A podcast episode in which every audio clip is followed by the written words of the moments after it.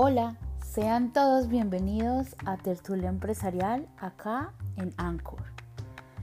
El día de hoy vamos a estar hablando sobre un tema muy importante y que ha cobrado mucha vigencia desde que empezó la pandemia. Y es como el comercio conversacional se ha vuelto funcional para nuestros negocios. Entonces hoy les voy a hablar qué es el comercio conversacional y cómo implementarlo en tu negocio. Primero que nada, pues qué es el comercio conversacional o C-commerce. Pues esto es básicamente el comercio electrónico llevado a cabo únicamente a través de chats. Así que se necesita de aplicaciones de mensajería para que pueda funcionar. Eso sí, no está limitado a que todo sucede en ellas y por eso es tan importante tener un chat como una forma de contacto. Es decir, el comercio conversacional sucede cuando se vende a través de un chat, sin importar qué aplicación se utiliza para ello, pero que en países en vías de desarrollo, donde es costosa la implementación de una página web, se está convirtiendo en tendencia y en una alternativa en las ventas en línea. Así que si tú tienes una página web para vender o un comercio que todavía no ofrece sus productos o servicios en línea porque creen que necesitan un e-commerce para vender, entonces con este podcast, con este tema el día de hoy, estarán listos para iniciar ese negocio a través de aplicaciones digitales. ¿Cómo podemos vender sin un e-commerce? En los chats. Las benditas redes son la solución a tu problema. Y no lo digo en forma sarcástica porque realmente que son benditas. Eso sí, primero debemos investigar cuál es la que nuestros posibles clientes van a utilizar. De nada sirve iniciar un canal de YouTube si nuestros compradores potenciales pues utilizan Facebook, pues jamás se van a enterar de que existimos. Para este caso en específico, lo mejor es utilizar Facebook, Instagram o WhatsApp, que son las plataformas en las que más personas están. Incluso no es necesario que estés en las tres para que funcione. Con una es suficiente, pero lo que sí debes hacer es que debes estar muy pendiente de ella. La idea de vender por redes es que las personas se puedan comunicar directamente con alguien sin importar quién sea, siempre que sea alguien atrás de otro aparato y que esté dispuesto a resolver todas las dudas, realizar una labor de venta y orientar al posible comprador para que se decida por la que mejor le convenga.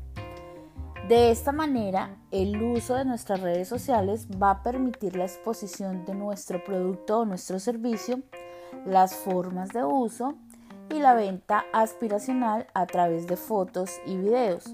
Pero también se hace un proceso de venta un poco más confiable y quita esa barrera que muchos tienen, dar sus datos a una plataforma sin conocer de verdad en dónde lo están haciendo. Si bien a través de una pantalla no se conoce al 100% a la persona que está atrás de ella, pues está creando la experiencia de conversación y cercanía que muchos estamos buscando a la hora de realizar una compra. Casi como ir a una tienda y que un empleado te ayude, pero de forma digital. Seguramente, pues algunos de nosotros ya hemos comprado de esta manera y nos hemos dado cuenta que es un proceso natural en las compras en línea. Usualmente pues llegas a una red social, preguntas por el precio de un producto o de un servicio, eh, te avisan que te contestaron por un mensaje privado, luego pues tú vas y lo lees, posteriormente comienzas a resolver las dudas que tengas, eh, ellos te comienzan a dar pues las opciones o soluciones directas a través de esta aplicación de mensajería. Recuerden que es Facebook, Instagram o WhatsApp. Eso sí, al decidir que este método es ideal para tu negocio, pues vas a tener que implementar dos cosas. La primera es cómo vas a entregar el producto o brindar el servicio. pues puedes recurrir a servicios de paqueterías, mensajerías, e implementar tu propio método de envío o incluso el tradicional que es verse en un punto intermedio. La segunda es que debes pensar cómo te van a pagar por el producto o por el servicio. Pues si bien lo más sencillo sería que tú les lleves la mercancía y te paguen en efectivo, pero recuerda que siempre puedes apoyarte de la tecnología para que ofrezcas opciones como pagos en líneas o transferencias. Todo esto suena muy fácil y sencillo, pero vender en línea a través de chats tiene un grado de dificultad y también lo quiero decir. ¿Por qué? Porque necesitas que haya conversación, necesitas guiar a tus compradores y lograr mantener la conversación lo suficiente para que confíen en ti y te, y te comiencen a comprar. Así que por eso les voy a dar eh, un tip para que establezcan esa conexión. Primero que todo debes de tener en cuenta que las personas compran a otras personas con las que conectan, pero los clientes frecuentes se quedan porque la atención la sienten familiar, reconocible y quieren sentir ese vínculo para establecer una conexión emocional, sentir que comparten valores y por lo mismo pues entienden mutuamente. Entonces tú tienes que crear ese vínculo que vaya más allá de una transacción. Les cuento que según un estudio realizado, los clientes que se conectan emocionalmente, tienen un valor de vida de un 306% mayor y permanecen con una marca una media de 5.1 años frente a 3 o 4 años y recomiendan las marcas en un porcentaje mucho mayor del 71%. Este estudio lo, realizaron en Harvard Business Review y llegaron a la conclusión de que el compromiso emocional importa más que la satisfacción del cliente e impulsa la fidelidad a la marca. Así que como en cualquier relación, la gente quiere saber que alguien les escucha y se comunica de forma relevante, empática y humana. Nadie quiere una relación robótica de copiar y pegar y si una persona va a utilizar el dinero que tanto le ha costado ganar, quiere saber que ha tomado precisamente la decisión correcta. correcta. Es por eso que los clientes que quieren que sus interacciones con las marcas sean relevantes, personalizadas, que sean eh, variadas, capaces de que se anticipen constantemente a sus deseos o sus necesidades.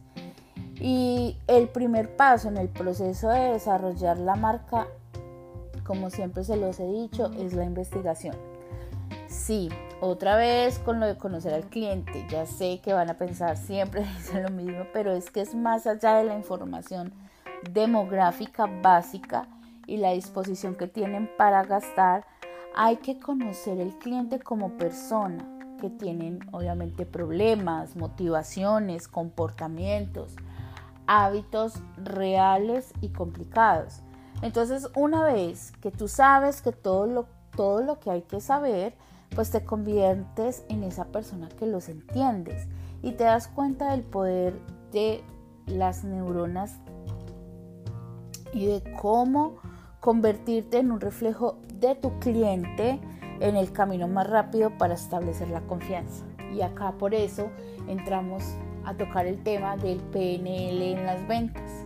Si ven que todo es como un rompecabezas, aunque los clientes se preocupan por lo que ofrece tu empresa o por cómo y por qué es diferente de las demás opciones o por los beneficios que van a obtener, ellos siempre necesitan algo más.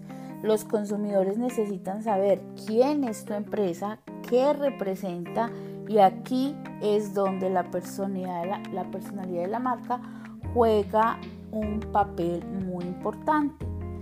¿Por qué? Porque esta se refiere a las características humanas, las emociones, los atributos que encarna.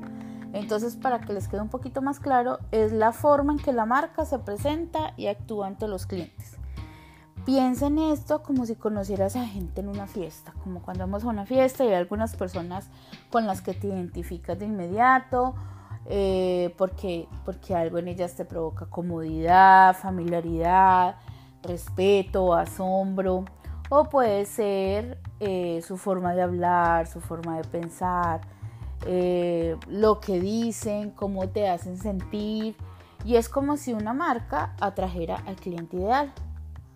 Al cliente le gusta la marca y lo que ofrece.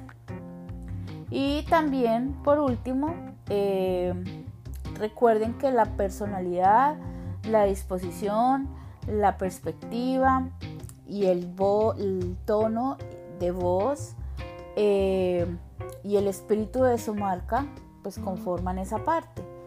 Eh, como resultado, pues el tono de la voz va a impulsar la forma de comunicarse en todas las acciones e interacciones de tu marca. Eh, debe ser obviamente coherente en todos los canales donde se comunique tu marca. ¿Por qué? Porque no va a ser extraño conectar con una voz súper familiar y cálida en Instagram y luego visitar un sitio que es frío e impersonal. ¿Sí ven?